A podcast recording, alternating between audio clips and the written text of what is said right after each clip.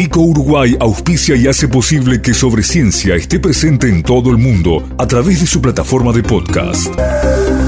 Este episodio llega a ustedes a través de Vico, al vanguardia y al servicio de la ciencia.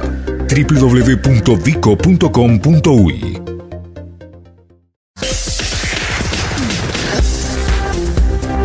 Sobre Ciencia.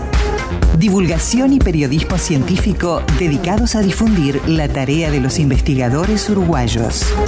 Hemos decidido este año, y ustedes ya lo vendrán notando, los oyentes dedicar un día cada semana a que científicos de nuestro país que tienen en su haber investigaciones que tienen algún vínculo con lo que ha sido seleccionado como eh, premio Nobel a lo largo de lo que fue la, semana de los Nobel hace ya 15 días, bueno, nos cuenten, nos profundicen un poco más sobre las particularidades de las investigaciones galardonadas y también, si es que existe, eh, su aquí en Uruguay generalmente se trata, lo, explicábamos la semana pasada en el caso de los Nobel científicos, de investigaciones ya consolidadas, no son episodios recientes, sino en muchos casos, bueno, son hallazgos que se transformaron en aplicaciones y que a lo largo de una o más décadas han demostrado que han venido a cambiar nuestra vida.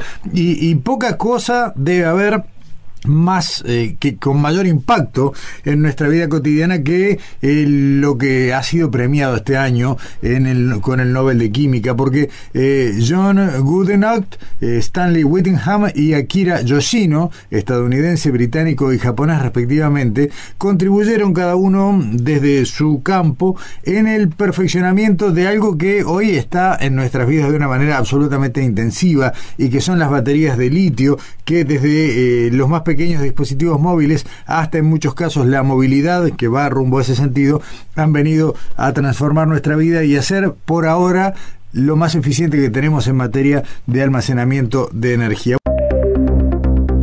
Lo que la ciencia nos cuenta.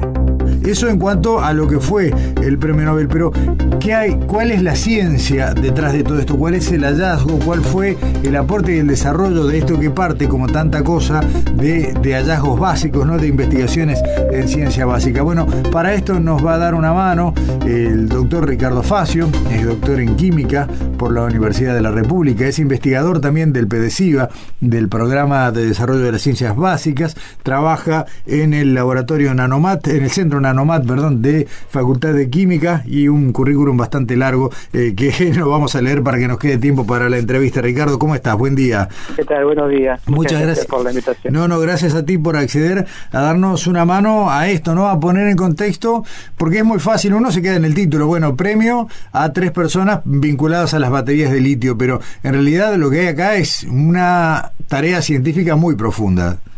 Totalmente, totalmente. Y yo creo que también es el reconocimiento a, a cómo a veces la ciencia básica de alguna manera va generando pequeños ladrillos que poco a poco van construyendo una pared sólida, ¿no? Es un poco la historia de, cómo se va desarrollando el conocimiento a partir de, de, materiales, de nuevos materiales, con nuevas propiedades, y cómo distintos científicos van tomando la posta o realizando pequeños aportes que, o pequeños cambios que parecen ya de alguna manera de poco impacto al corto plazo, pero luego a largo plazo nos demuestran que fueron quizás este, hallazgos que tuvieron un impacto sumamente importante a nivel tecnológico. Y esto un poco la historia es eso, ¿no? O sea, todo comienza con una necesidad, una necesidad muy similar a la que estamos viviendo hoy en día, quizás no, no era tan claro ya por los años 70, pero de alguna manera una empresa se puso a trabajar para tratar de que de alguna manera hacer un mejor uso de, de las energías, sobre todo pensando de cara en el almacenamiento, y ahí surgió una un primer modelo prototipo de batería, este, que de alguna manera tuvo muchos problemas, problemas sobre todo de seguridad, vinculados al litio, el litio ya aparecía como un elemento estratégico, ¿no? Y bueno, después vino otro científico que de alguna manera hizo un aporte de la química, de la química al estado sólido para mejorar el voltaje de las baterías y un primer paso hacia la mejora en la seguridad, y luego venimos un tecnólogo ¿no? que, que, generó la primera patente y que de alguna manera pudo dejar en práctica lo que hoy en día es el dispositivo que, todos podemos tocar, ¿no? que como tú bien decías, está en nuestras manos. Claro, eh, en definitiva, la, mm, a ver, la necesidad del almacenamiento de electricidad se hizo patente eh, cuando la crisis del petróleo, ¿no? De los años 70, que ahí hubo como, como una palanca para, bueno, fortalecer este tipo de este, este rumbo en las investigaciones. Exactamente, ese fue el quiebre este, de alguna manera y también como yo muchas veces me gusta decir, recalcando los aspectos fundamentales que, que muchas veces se, mezclan con los tecnológicos, ¿no? Hay, a veces hay escuelas que ven como imágenes antagonismo la, la aplicación versus la, la ciencia básica, pero acá es como de alguna manera se estrechan la mano, ¿no? Claro. Esto de, de alguna manera este, recayó la responsabilidad de tratar de pensar nuevos materiales que facilitar el almacenamiento de energía.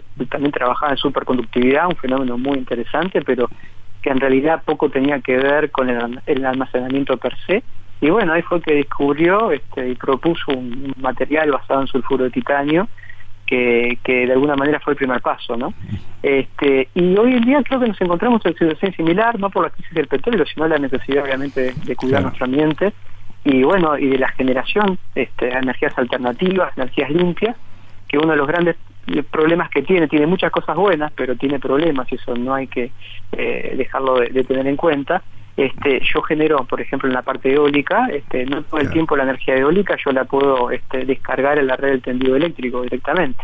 Entonces, de alguna manera, para mejorar esa eficiencia de generación es almacenar. Una de las grandes usos que tienen las baterías este, está un poco limitado por su costo, hay digamos, mucho para trabajar aún, este, justamente todo eso que genero y que no puedo descargar directamente en la línea de tendido eléctrico, de alguna manera yo las tengo que almacenar.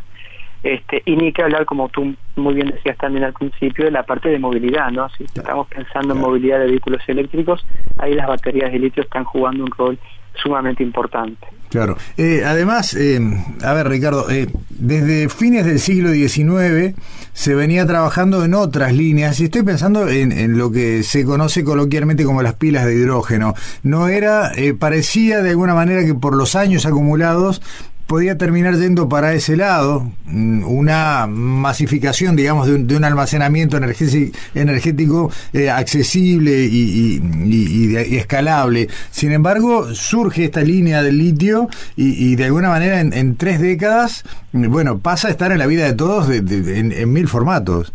Exactamente, porque uno de los grandes temas, a ver, este, si uno compara las tecnologías como todo en la vida no es 100% una tecnología mejor que la otra. Claro, sí, sí. Es, un, es una matriz comparativa en la cual uno toma decisiones y lo que de alguna manera hace diferente al litio es su bajo peso, ¿no? Este, las baterías, si las vamos pensando de lo que era en el pasado y luego proyectándolas a futuro, voy a poner un ejemplo muy burdo, este, las baterías de los coches, ¿no? De, de, qué son? Este, son de plomo, ¿no? y son muy pesadas entonces, de alguna manera, si bien es un buen sistema de almacenamiento, con una tecnología muy bien entendida y demás, tenemos dos grandes problemas. El peso, digamos, obviamente la energía que yo guardo por kilogramo es, es muy baja, por kilogramo de, digamos, de dispositivo.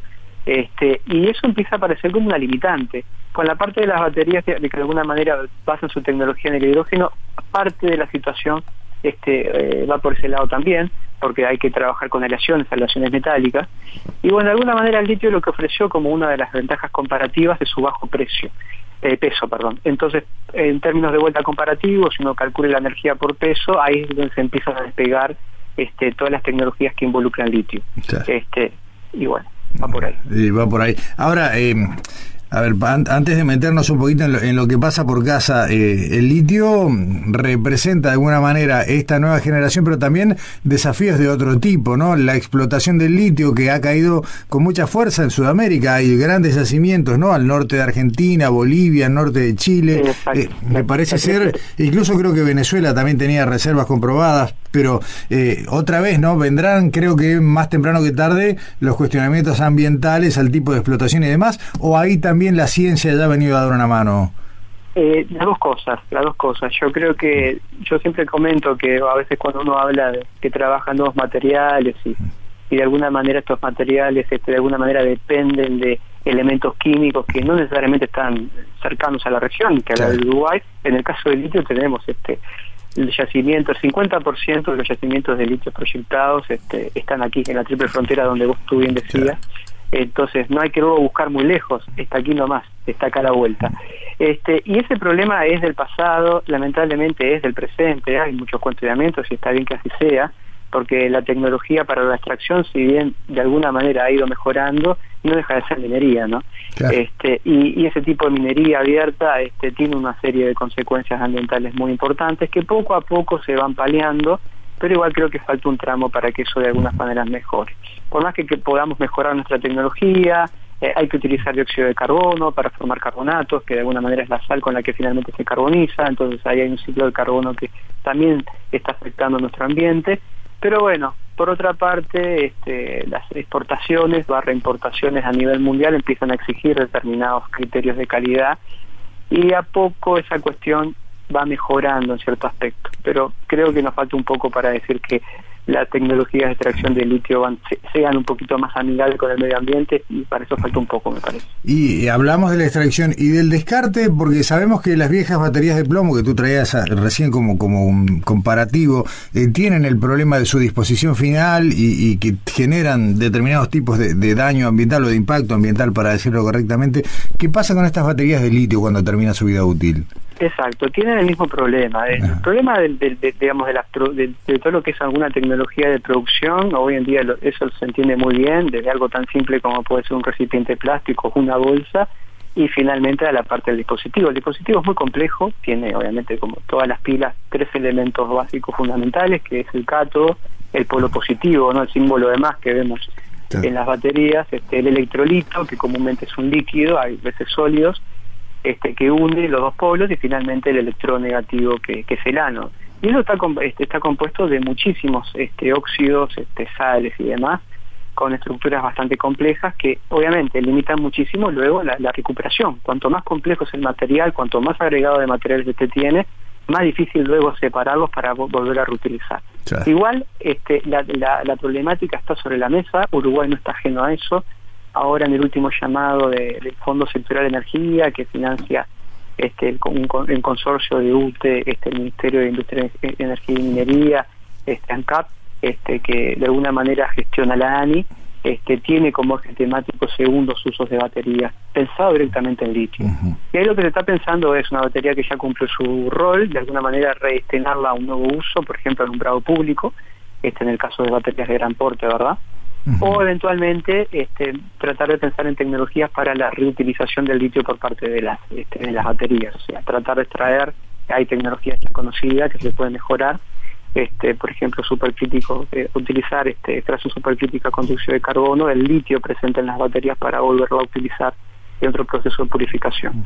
Así que ese tema está sobre la mesa, este, básicamente la idea son esos, en esos dos caminos, reutilizarlas, o sea, tratar de, de quitar su uso este, pero usándolo para otro nuevo propósito, pero que obviamente siga generando energía, y por otro lado el, el viejo y querido reciclado de volver a los elementos de partida para volver a utilizarlo como materia prima en un, en, un nuevo diseño. Este, por esos dos lados se está atendiendo y hay una presión internacional bastante fuerte, que está bueno que así sea, para que todos, obviamente los que generan, producen baterías, de alguna manera que también contribuyan a estas dos etapas, ¿no? Pensar en un segundo uso o eventualmente reciclado. Eh, se me ocurre, Ricardo, que ese, esa posibilidad de un reciclado y lo que se pueda generar como conocimiento local a partir de estos llamados que mencionabas, eh, tienen como potencial, corregime si, si me equivoco, una eventual, eh, a ver, industrialización local, ¿no? Porque eh, no tenemos producción de litio, pero si generamos un método uh, adecuado, con, cierto grado de eficiencia de recuperación, bueno, con ese litio recuperado se deberán fabricar nuevas baterías, se me ocurre. Exactamente. Nosotros desde nuestro grupo siempre tuvimos claro que nuestro objetivo final cuando trabajamos, o somos un grupo de materiales, ¿verdad? Claro. Este, de tratar de justamente llegar al dispositivo. Y eso es un camino que, que, va tomando este, su tiempo, pero el foco siempre está presente y es un poco lo que nos orienta de cara a futuro. Una de las cosas que nosotros trabajamos es justamente en el desarrollo de electrolitos para baterías de iodo litio, eh, básicamente basadas en polímeros. ¿no? Los electrolitos líquidos, que son los más comunes, eh, genera muchos problemas y de vuelta, de vuelta vuelvo a hablar de, la cara mala que a veces tienen las baterías, una de las tantas, porque hay varias, ¿no? eso no hay que ocultarlo, que es el tema de que los electrolitos líquidos tienen muchos problemas, este, sobre todo este, de seguridad. Creo que a todos nos ha pasado en algún momento de haber alguna batería de, celular que esté inflada, ¿no? Sí, exactamente. Este, eso, eso no es buena noticia, ni mucho menos. No podemos también este, dejar de lado la decisión de muchas aerolíneas de no dejar este que, se transporten este notebooks o dispositivos electrónicos en la bodega de aviones. Esto está asociado a esto, o lo que pasó a Samsung con su modelo EndNote que tuvo un récord bastante importante por la incineración de los dispositivos. Bueno, lo que le pasó ahí este, a Samsung, para poner un ejemplo, quiero ejemplificar todos los otros casos, fue justamente una falla en diseño y un uso de un electrolito líquido que es complicado, ¿no? Era tan finito el celular que se podía doblar, así como se doblaba el celular, se podían doblar las, las placas metálicas que estaban formando parte de la batería y en algunos casos podían cortocircuitar ese cortocircuito generaba un calentamiento local, descomponía el electrolito líquido, que en algunos casos contiene flúor, y eso obviamente genera fluido hidrógeno altamente corrosivo, y ahí, eh, mm. al final de la historia ese, el celular hasta se podía prender fuego. Entonces hay una gran tendencia ahora de sustituir los electrolitos líquidos por electrolitos sólidos. Pasa que, claro, este, la capacidad para para transmitir este, este el, transporte iónico en, en, un sólido es claramente inferior a la de un líquido, ¿no? O sea, mucho más móvil un líquido que un sólido. ¿Cómo se mejora eso? Agregando, por ejemplo, en nuestro caso, este, nanopartículas. Agregamos nanopartículas de óxidos a una matriz polimérica, un plástico común, como puede ser el polietileno terestalato, el PET, el plástico botella de, este, de bebidas gaseosas, y de alguna manera ese agregado mejora las, las propiedades, reduce la viscosidad intrínseca del polímero y hace que si uno disuelve una sal de litio en el seno del polímero, su movilidad pueda ser un poco elevada. Y bueno, eso obviamente tiene una consecuencia ambiental mejor porque no tenemos el problema de estos cortocircuitos que comúnmente ocurren. Y por otra parte nos permite miniaturizar, porque uno de los grandes límites que uno tiene para hacer baterías más chiquititas, más pequeñas, es justamente cuando uno tiene un líquido, uno tiene que llenar un, determinado volumen, tiene que evitar el cortocircuito y demás, y es una limitante. Entonces, trabajar con polímeros, con agregado nanopartículas, para hacer justamente una de estas eh, tres elementos que constituye la batería, creo que es una, una oportunidad, una ventaja comparativa que tienen países chiquitos como los de nosotros, en la cual con pequeños agregados de materiales, nanomateriales, porque uno las agregan pocas cantidades, utilizando un polímero de un segundo uso perfectamente, uno podría eventualmente ensamblar una batería.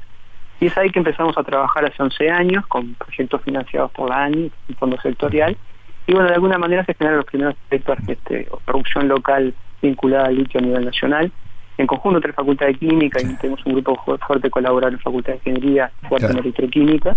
Y bueno, creemos que por ese lado es viable, es viable pensar en utilizar materiales que no son tan sofisticados, pero con agregado de conocimiento local, este, ofrecer una ventaja comparativa, teniendo en cuenta además que nuestras, además nuestras fuentes primarias de litio no están tan lejos. Sí, sí, las fuentes están cerca, la necesidad del almacenamiento está dado, tenemos una importante generación de, de fuente renovable que en muchos casos eh, requiere, reclama ese, esa capacidad de almacenamiento para optimizar su, su producción. Mm, vos hablabas recién como un ejemplo al pasar de, posibilidades de, de, este tipo de material reciclado, usarlo para alumbrados públicos y, se me ocurre que hay un montón de sinergias de ese tipo que deben estar, bueno, eh, esperando que eh, el sistema termine de ensamblarse, ¿no? Así que eh, lo más probable, Ricardo, es que estemos conversando de nuevo, no dentro de mucho.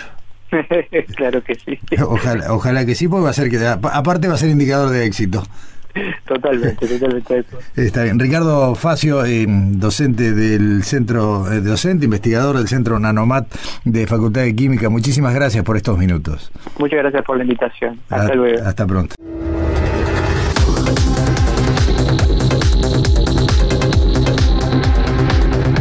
Sobre ciencia.